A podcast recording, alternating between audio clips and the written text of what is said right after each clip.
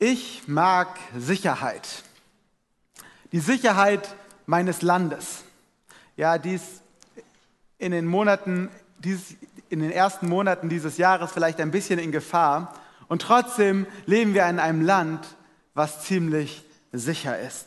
Ich mag die Sicherheit meiner Wohnung, dass ich die Tür zumachen kann, abschließen kann und weiß, hier kommt jetzt kein Fremder rein. Ich mag die Sicherheit der Polizei und Feuerwehr in unserem Land, dass ich weiß, wenn ich in Not bin und Hilfe brauche, dann kann ich eine Telefonnummer wählen und dann fährt da irgendwo jemand los und kommt zu meiner Hilfe in Notsituationen. Ich mag die Sicherheit meines Jobs, der mir dank euch ein geregeltes Einkommen schenkt. Ich mag aber auch die Sicherheit meines Kontos, wo ich noch ein bisschen liegen habe, falls der Job mal nicht so sicher sein sollte, damit ich auch dann weiter leben kann. Ich mag die Sicherheit meiner Rente, dass ich weiß, selbst wenn das Konto leer wäre und der Job nicht mehr da ist, ich alt und schwach bin, da ist trotzdem Geld, was mir überwiesen wird und ich kann mir mein Essen kaufen. Ich mag auch die Sicherheit meines Bettes. Wenn ich mich so abends ins Bett lege, die Decke hochziehe, ins Kopfkissen kuschele. Das fühlt sich echt sicher an. Trocken, warm, schön. Ich mag die Sicherheit von gesundheitlicher Versorgung. Dass ich weiß, wenn ich mich verletze oder meine Kinder sich verletzen, dann gibt es in Hamburg jede Menge gute Ärzte, dann gibt es da eine Krankenkasse, die zahlt und dann kann ich zum Arzt gehen und werde versorgt. Ich mag die Sicherheit meiner Ehe dass da eine Frau ist, eine wundervolle Frau, die mir versprochen hat, in ja genau, fetten Applaus. Woohoo!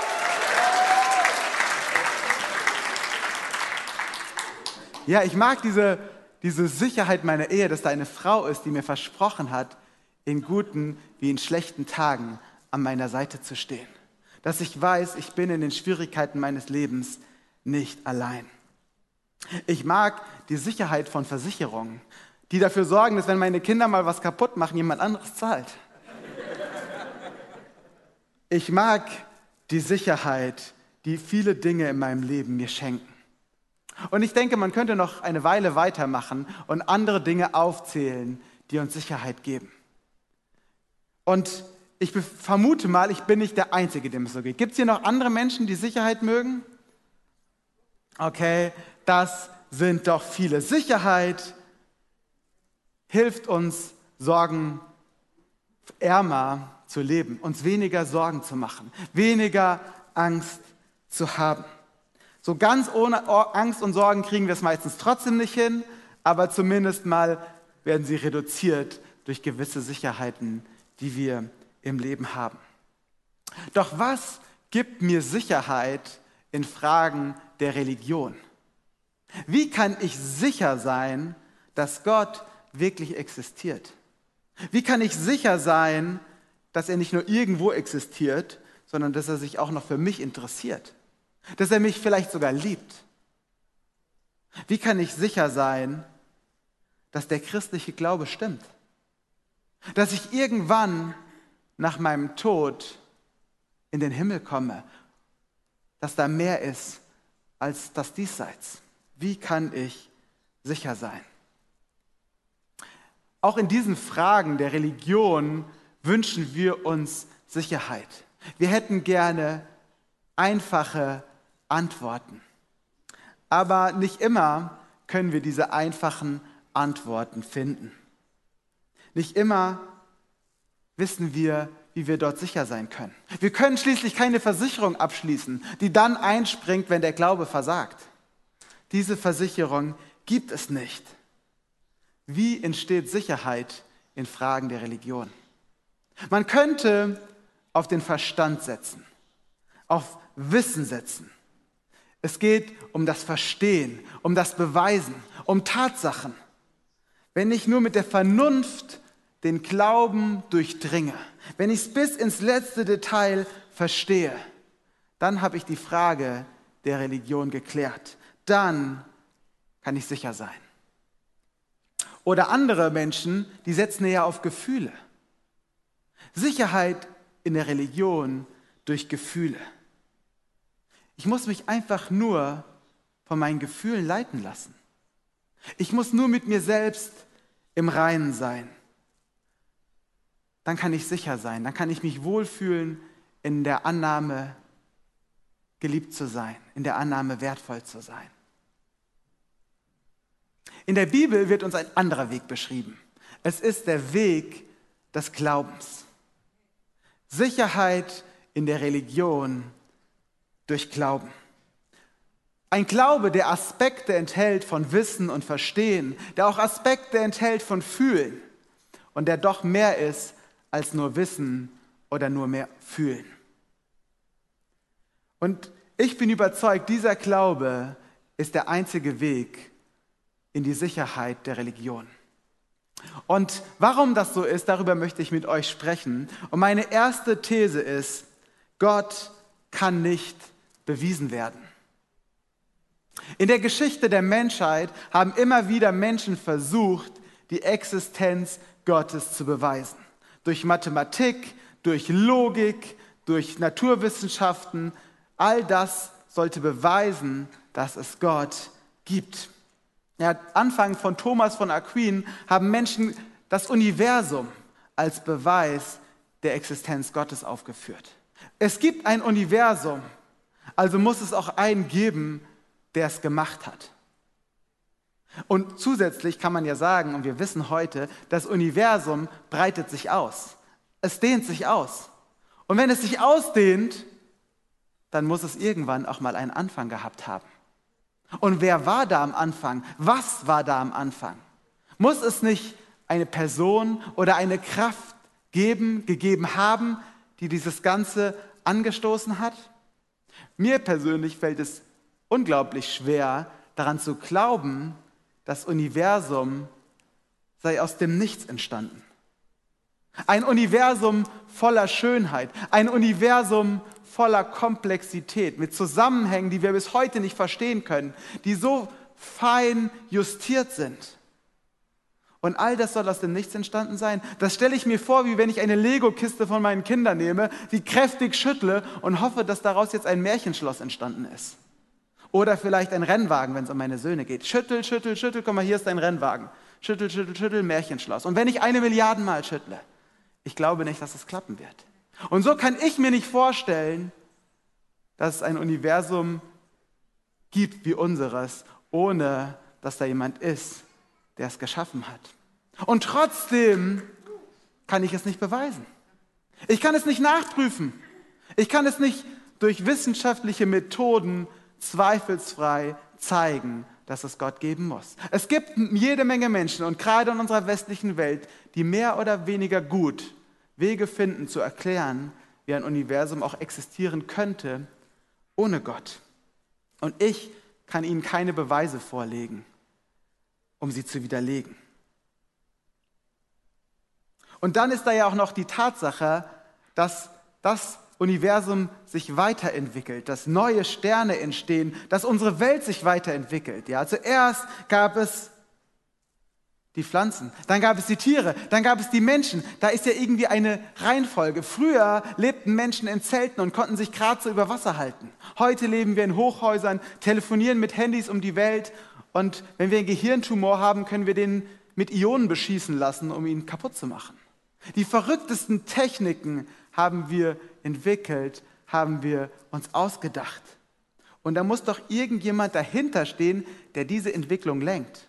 Und wenn er sie nicht schon lenkt, dann muss doch da jemand sein, der zumindest das Ganze sich ausgedacht hat, der diese Entwicklung in uns angelegt hat, der sie ermöglicht hat. Und auch wieder würde ich sagen, ja, ich kann mir die Komplexität unseres Lebens nicht als Zufall vorstellen. Und trotzdem kann ich es nicht beweisen. Es gab auch Menschen, die haben gesagt, nur dadurch, dass wir schon über Gott nachdenken können, wissen wir, dass es ihn gibt. Unser Bewusstsein ist ein, eine Sache, die Naturwissenschaften allein nicht erklären können. dass wir denken können, dass wir uns selbst reflektieren können, dass wir über Gott und die Welt, über Mathematik und Physik abstrakt nachdenken können, dass wir all das können,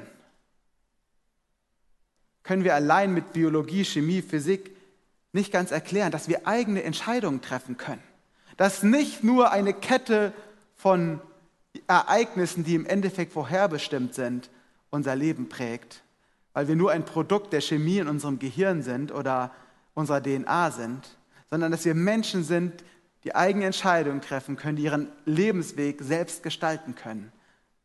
Das deutet für mich ganz klar auf einen Gott hin. Ein Wesen, das uns diese Fähigkeit geschenkt hat. Und trotz all dieser Indizien ist das kein Beweis. Ich kann keinen Forensiker hinschicken, der mir beweist, wie Gott die Welt geschaffen hat und wann genau das passiert ist, wie er genau das gemacht hat. Es gibt keine Videoaufnahmen. Letzte Woche haben wir von Matthias so eindrucksvoll gehört, warum es vernünftig ist, an die Auferstehung Jesu zu glauben. Und trotzdem gibt es kein Video davon, leider. Trotzdem können wir die Auferstehung nicht letztlich mit mathematischen, messbaren Methoden beweisen.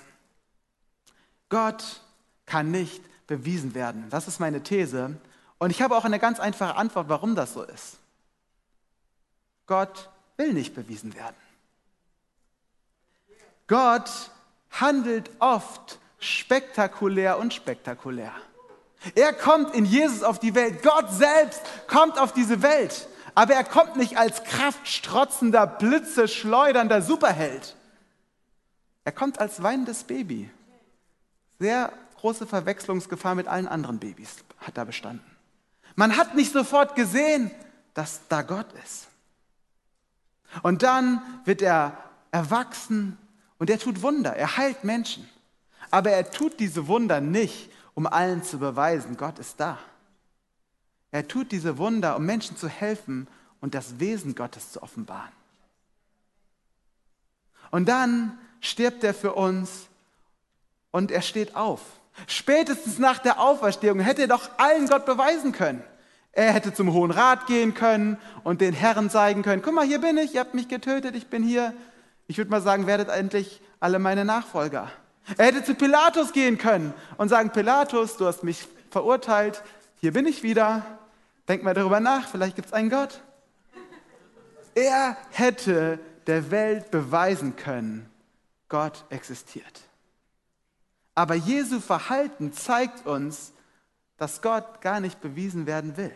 Manchmal hat ja Jesus sogar Menschen geheilt und ihnen danach verboten, darüber zu reden. Jesus hat sich den Menschen gezeigt, die nach ihm gesucht haben. Er hat sich den Menschen gezeigt, die für ihn offen waren, die nach ihm gefragt haben. Aber er hat sich nicht denen aufgedrängt, die nichts von ihm wissen wollen. Er hat Gott letztlich nicht für alle beweisbar gemacht. Und auch wenn es gute Gründe gibt, an seine Auferstehung zu glauben, vernünftige Gründe, können wir sie nicht mit DNA-Spuren oder so auch immer beweisen. Gott kann und will nicht bewiesen werden. Doch was gibt uns dann Sicherheit in unserem Glauben? Sind es die Gefühle? Wird Religion zu einem bloßen Gefühl? Es gab einen bekannten deutschen Theologen, der hat genau das gesagt. Er hat gesagt, die Offenbarung ist keine von oben her gekommene, außerordentliche Mitteilung, sondern das Bewusstwerden des eigenen innersten Lebens. Er ist davon ausgegangen, dass Religion nicht auf dem Handeln und Reden Gottes beruhen sollte, was von außen hinein in unsere Welt kommt, sondern dass Religion darauf beruht, in sein Innerstes zu schauen. Dann wurde Religion zum Gefühl. Und ich denke, wir leben in einer Zeit, wo vielerorts genau das propagiert wird. Religion ist ein Gefühl. Und Menschen entscheiden fast alles und sehr vieles zumindest nach ihren Gefühlen. Wenn es sich gut anfühlt, dann kann ich es tun. Mein Bauchgefühl sagt mir, ich sollte jetzt das und das machen. Unser Gefühl entscheidet. Wenn es sich nur richtig anfühlt, dann ist es in Ordnung. Wenn ich Leuten sage, ich glaube an Jesus, dann haben sie kein Problem zu sagen, naja, wenn es für dich gut anfühlt, wenn der Glaube dir hilft, dann glaub doch an Jesus. Wenn es für mich gut ist, wenn es sich für mich gut anfühlt, dann darf ich es tun. Aber dann ist der Glaube nichts mehr, was an historische Fakten geknüpft ist, nichts mehr, was absolute Wahrheit enthält, sondern dann ist es relativ nur für mich gültig, nur für den gültig, der dran glaubt und der sich darauf verlässt. Und ich denke, diese Entwicklung ist gefährlich, denn durch diese Entwicklung verliert Religion, verliert der Glaube seine Kraft. Dann wird die Frage nach Gott zu einer reinen Gefühlsangelegenheit. Gott existiert für den, für den es sich so anfühlt. Die Wahrheit der Geschichte von Jesus wird irrelevant, obwohl sie den Evangelien besonders wichtig ist. Den Evangelien der Bibel geht es gerade nicht nur um Gefühle, sondern auch um historische Wahrheiten, um Gottes Handeln in der Geschichte der Menschheit. Und noch schwieriger wird es mit der Frage des richtigen Handelns. Wie handle ich denn richtig, wenn ich nur meinen Gefühlen folge? Das funktioniert so lange, wenn ich davon ausgehe, dass der Mensch im Innersten gut ist. Wenn der Mensch im Innersten gut ist, dann langt es, wenn ich einfach nur lerne, meinen Gefühlen zu folgen. Denn meine Gefühle kommen ja aus meinem Innersten, mein Innerstes ist gut, also folge ich meinen Gefühlen, also tue ich das Gute. Aber die Bibel beschreibt uns, dass wir Menschen unter der Macht der Sünde stehen, dass sie unser Innerstes verdorben hat, dass unser Innerstes geprägt ist von Egoismus. Und wenn ich dann anfange, meinen Gefühlen zu folgen, dann entsteht eben nichts Gutes. Dann sind da Menschen, die können töten, ohne ein schlechtes Gefühl dabei zu haben. Denn Gefühle und auch unser Gewissen sind kein unfehlbares Instrument, um die Wahrheit zu finden.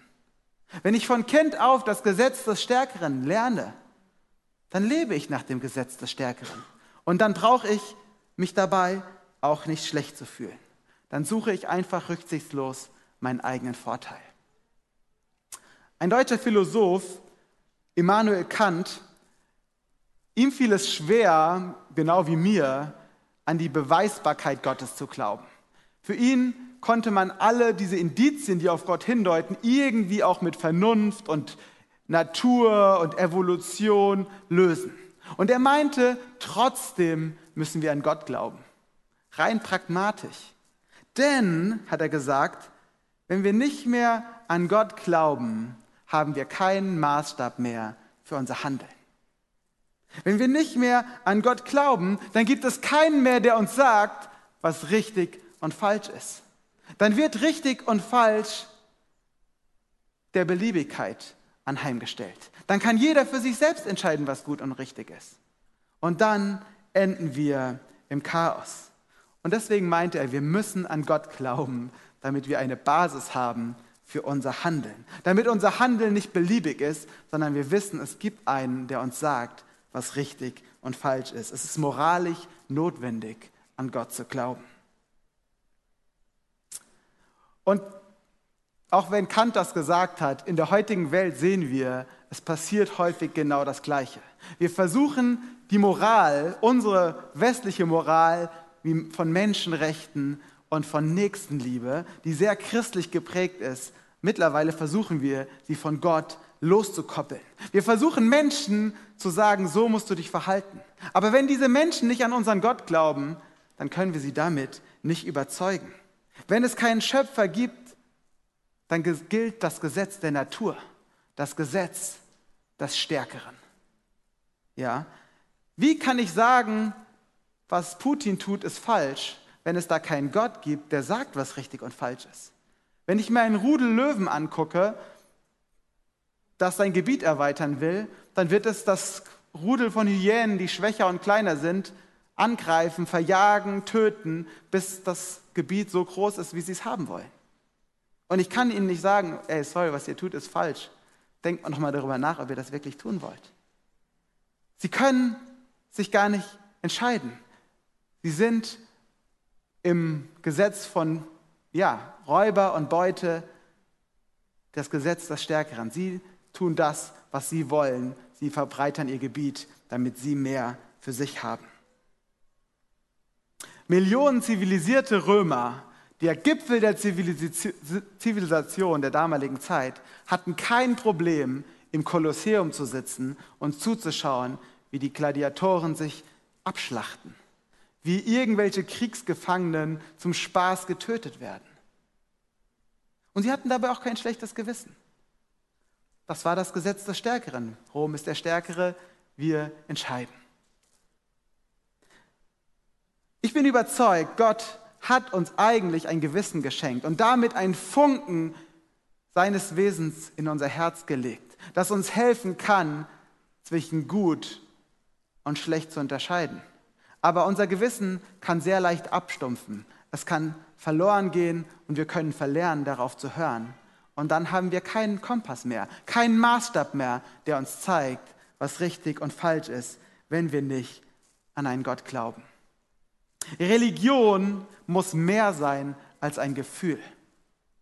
Denn nicht unsere Gefühle sollten unseren Glauben bestimmen, unsere Religion bestimmen, sondern genau das Gegenteil ist der Fall. Unser Glaube sollte die Kraft haben, unsere Gefühle zu prägen. Unser Glaube sollte prägen dürfen, was wir als gut und als schlecht empfinden, was sich gut anfühlt und bei was wir ein schlechtes Gewissen haben sollten. Ich bin verheiratet und wenn ich jetzt mit einer anderen Frau flirte, kann sich das gut anfühlen vielleicht. Ja. Aber ist es deswegen gut, nur weil es sich gut anfühlt? Ich weiß nein, weil ich weiß, da ist ein Gott, der mir gesagt hat, sei treu. Der mir gesagt hat, was Gott zusammengefügt hat, soll der Mensch nicht scheiden.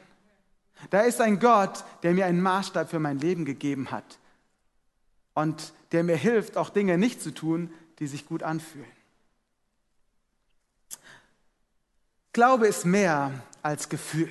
Glaube muss mehr sein als Gefühl, sonst verliert er seine Kraft. Und das ist auch der biblische Glaube. Der biblische Glaube beruht auf nachvollziehbaren Tatsachen. Er beruht auf Gottes historischen Eingreifen, Gottes Wirken in der Geschichte, auf Gottes Offenbarung. Er ist nicht von der Vernunft losgekoppelt. Aber auch wenn er nicht auf Gefühlen basiert, muss er trotzdem einen Einfluss haben auf meine Gefühle. Er darf meine Gefühle auch nicht ignorieren, darf nicht eine Parallelwelt sein. In der Kirche, da glaube ich, da denke ich über Gott nach, aber mit meinen Gefühlen im Alltag hat das nichts zu tun. Um zu verstehen, wie wir das Ganze gut zusammenbekommen, möchte ich gerne mit euch in die Bibel schauen. Ähm, ich habe jetzt echt lange geredet, ohne einen einzigen Vers zu benutzen. Das mache ich sehr selten. Und ich setze es fort, denn ich lese nichts vor, sondern ich zeige euch ein kleines Video. Und das Video enthält aber einen Bibeltext aus Johannes 20, Vers 24 bis 29.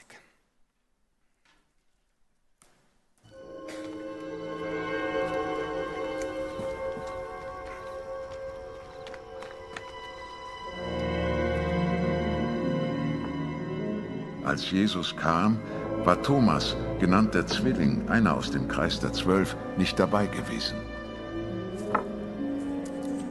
Die anderen Jünger erzählten ihm, wir haben den Herrn gesehen.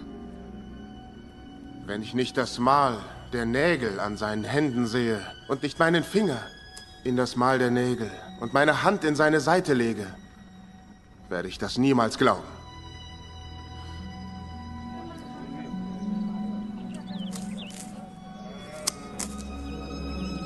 Eine Woche später waren die Jünger wieder im Haus versammelt und Thomas war bei ihnen. Die Türen waren abgeschlossen. Jesus kam, trat in ihre Mitte und sagte, Frieden sei mit euch. Leg deine Finger hierher und sieh meine Hände an. Streck deine Hand aus und lege sie in meine Seite. Auf zu zweifeln und glaube. Mein Herr Gott, mein Gott.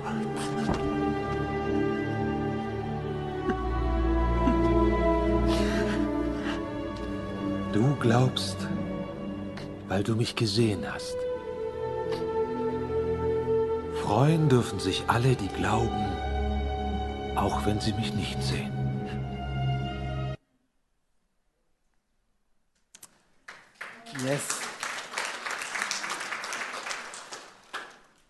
Jesus begegnet Thomas. Er nimmt ihn ernst mit seinen Zweifeln und mit seinen Gefühlen. Und in dieser Begegnung mit Jesus wird Thomas fähig zu glauben. Er hat einen Glauben, der ein vernünftiges Fundament hat. Er sieht, dass Jesus lebt. Er weiß, dass Jesus gestorben ist. Und die Vernunft sagt ihm, okay, offensichtlich ist Jesus auferstanden. Und wenn er auferstanden ist, dann ist er offensichtlich mehr als ein normaler Mensch. Und dann kann er auf die Knie fallen und sagen, mein Herr und mein Gott. Da ist ein Aspekt der Vernunft, ein Aspekt des Verstehens in seinem Glauben. Er hat die Realität der Auferstehung wahrgenommen. Aber es ist nicht der Glaube, wie zum Beispiel ich an Uranus glaube. Wer von euch glaubt an Uranus? Okay, also ich glaube an Uranus. Das bedeutet, ich glaube, er existiert. Irgendwo da draußen im Weltall. Ich habe ihn noch nie gesehen. Ich habe ihn noch nie angefasst. Wahrscheinlich werde ich auch niemals hinfliegen. Aber ich weiß, es ist der achte Planet in unserem Sonnensystem. Und irgendwelche Wissenschaftler haben ihn mit irgendwelchen Teleskopen entdeckt. Und dort ist er nun, dreht sich um die Sonne und zieht einsam seine Kreise. Mit meinem Leben hat er überhaupt gar nichts zu tun. Auf meine Gefühle hat er keinen Einfluss. Ja? Ich würde mich jetzt nicht besser fühlen, weil ich sage, ah, es gibt Uranus. Ja, ich freue mich so sehr, dass es Uranus gibt. Es ist mir wurscht egal. Aber trotzdem glaube ich daran, weil ich eben den Wissenschaftlern glaube, die ihn entdeckt haben. Aber er hat keinen Einfluss auf mein Leben. Er hat keine Bedeutung für meine Existenz. Er hat mit meinen Gefühlen nichts zu tun. Und der Glaube, der in Thomas entsteht, ist anders. Es ist nicht nur ein bloßes, aha, jetzt weiß ich, Jesus ist auferstanden. Interessant, dann kann ich jetzt gehen. Danke. Es ist ein Glaube, der einen Einfluss auf seine Gefühle hat, der etwas in ihm auslöst, der etwas in seinem Innersten berührt, der ihn verstehen lässt mehr über Gott, der ihn ergreifen lässt, dass Gott ihn liebt, dass Gott Interesse an ihm hat, weil er auf ihn zugeht, weil er sich ihm zeigt, dass Gott für ihn da ist, dass Gott real ist. Es geht nicht um abstrakte Glaubenssätze. Es geht um etwas, was Thomas auch fühlen kann, was er spüren kann, was ihn innerlich berührt. Aus dieser Begegnung mit Jesus entsteht ein Glaube, der ganzheitlich ist, der den Verstand berührt und die Gefühle berührt. Der Geist, Leib und Seele gemeinsam betrifft. Und aus dieser Fusion von Verstand und Gefühlen entsteht Glauben, entsteht Vertrauen auf Jesus. Es gibt ja viele Leute, die reden von Thomas eher so als dem zweifelnden Thomas. Ja, wir haben so ein negatives Thomas-Bild. Thomas, das ist der Jünger, der an Jesus gezweifelt hat. Aber Thomas, das ist der Jünger, der an Jesus geglaubt hat. Johannes schreibt sein Evangelium und ich finde, ich mag das Johannesevangelium. Und Johannes sagt am Ende seines Evangeliums ganz offenherzig, ja, Jesus hat ja auch noch jede Menge andere Sachen gemacht aber ich kann die jetzt nicht alle erzählen. Also habe ich mir überlegt, was ich euch erzähle, das sind die Dinge, die ich am wichtigsten finde, die euch helfen zu glauben. Warum schreibt Jesus, äh, schreibt Johannes in sein Evangelium die Geschichte vom zweifelnden Thomas? Wollt ihr dem vielleicht eins auswischen? Ey, den Thomas habe ich noch nie gemocht. Ich schreibe jetzt mein Evangelium, das wird man tausende Jahre lang lesen und alle werden wissen, das ist der Zweifler. Ja, vielleicht. So könnte er doch so seine Motivation gewesen sein. Ich meine, er hätte die Geschichte doch auch rauslassen können. Warum schreibt er diese Geschichte?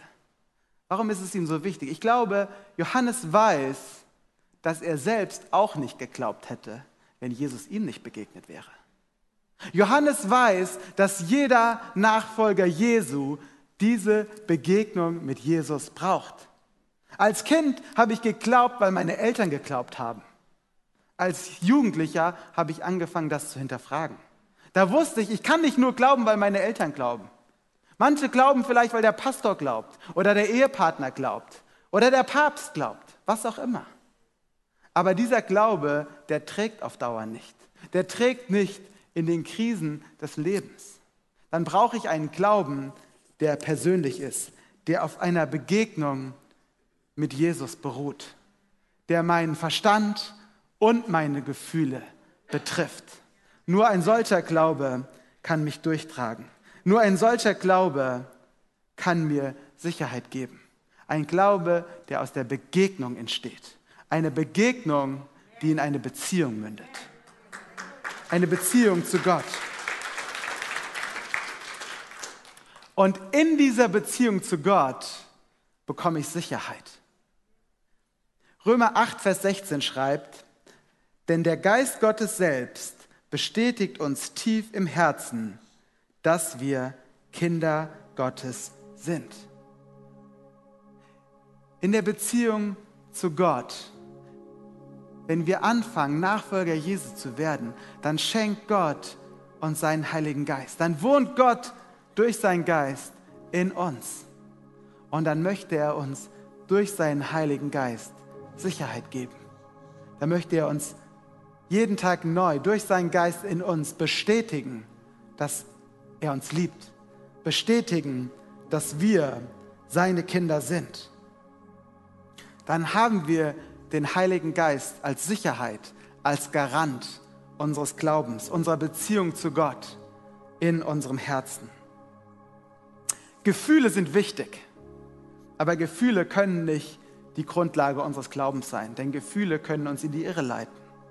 Vernunft ist hilfreich, aber alleine trägt sie nicht, denn gerade in Krisen wird ein nur von der Vernunft geprägter Glaube meistens nicht halten. Wir brauchen Vertrauen auf Jesus. Wir brauchen eine Beziehung, eine Begegnung, die zu Vertrauen führt, die zu einer Beziehung wird, die Vernunft und Gefühle verbindet. Dann können wir auch in Krisen, die unser Verstand nicht begreifen kann, uns durch Gottes Liebe getragen wissen. Ich habe hier noch ein letztes Beispiel für euch mitgebracht, ein Stuhl. Und ich kann mir jetzt die Frage stellen, wie kann ich sicher sein, dass dieser Stuhl mich trägt? Ich kann jetzt hingehen und sagen, okay, ich säge mal ein Bein ab, dann schicke ich das ins Labor und lass es mal analysieren. Ja, ist das stabiles Metall? Wurde das gut verarbeitet? Ist das gute Qualität? Und dann kriege ich eine Analyse geschickt. Okay, dann muss ich noch mein eigenes Gewicht mit einrechnen ähm, nach Ostern extra. Und dann kann ich sicher sein, okay, dieser Stuhl trägt mich. Dummerweise habe ich dann schon ein Bein abgesägt, aber gut, ich kann es ja wieder ankleben. Zusätzlich müsste ich natürlich auch noch diese Holzplatte analysieren, die Schrauben analysieren, jedes Einzelteil, was für die Statik des Stuhls relevant ist. Und am Ende kann ich sagen, dieser Stuhl trägt eine Last von 207 Kilo. Und dann, jetzt bin ich mir sicher, der Stuhl trägt mich. Ich könnte auch anders rangehen und sagen, ey, dieser Stuhl, der sieht gut aus.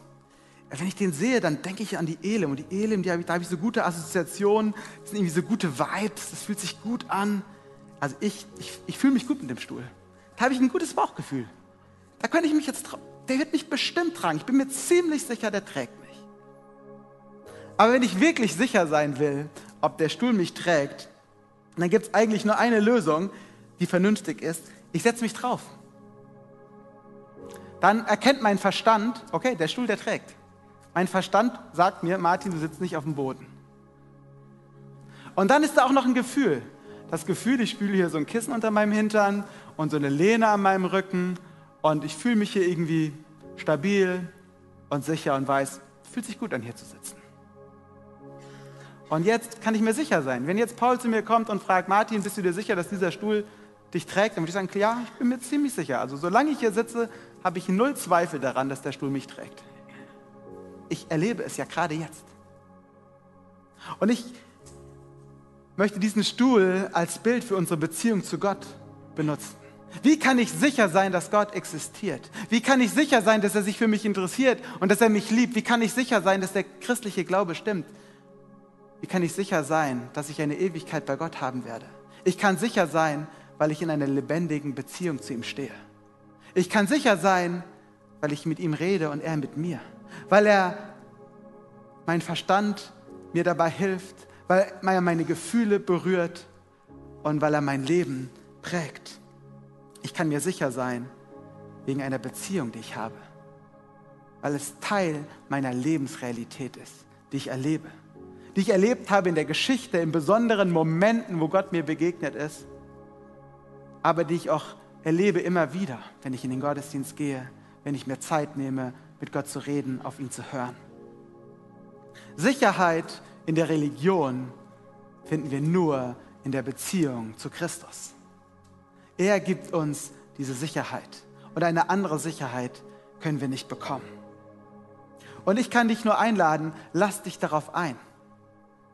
Setz dich drauf. Fang an, Gott zu suchen. Frage nach ihm. Suche nach ihm. Er verspricht uns in der Bibel, er will sich finden lassen von denen, die ihn suchen. Ich möchte gerne beten. Gott, ich danke dir,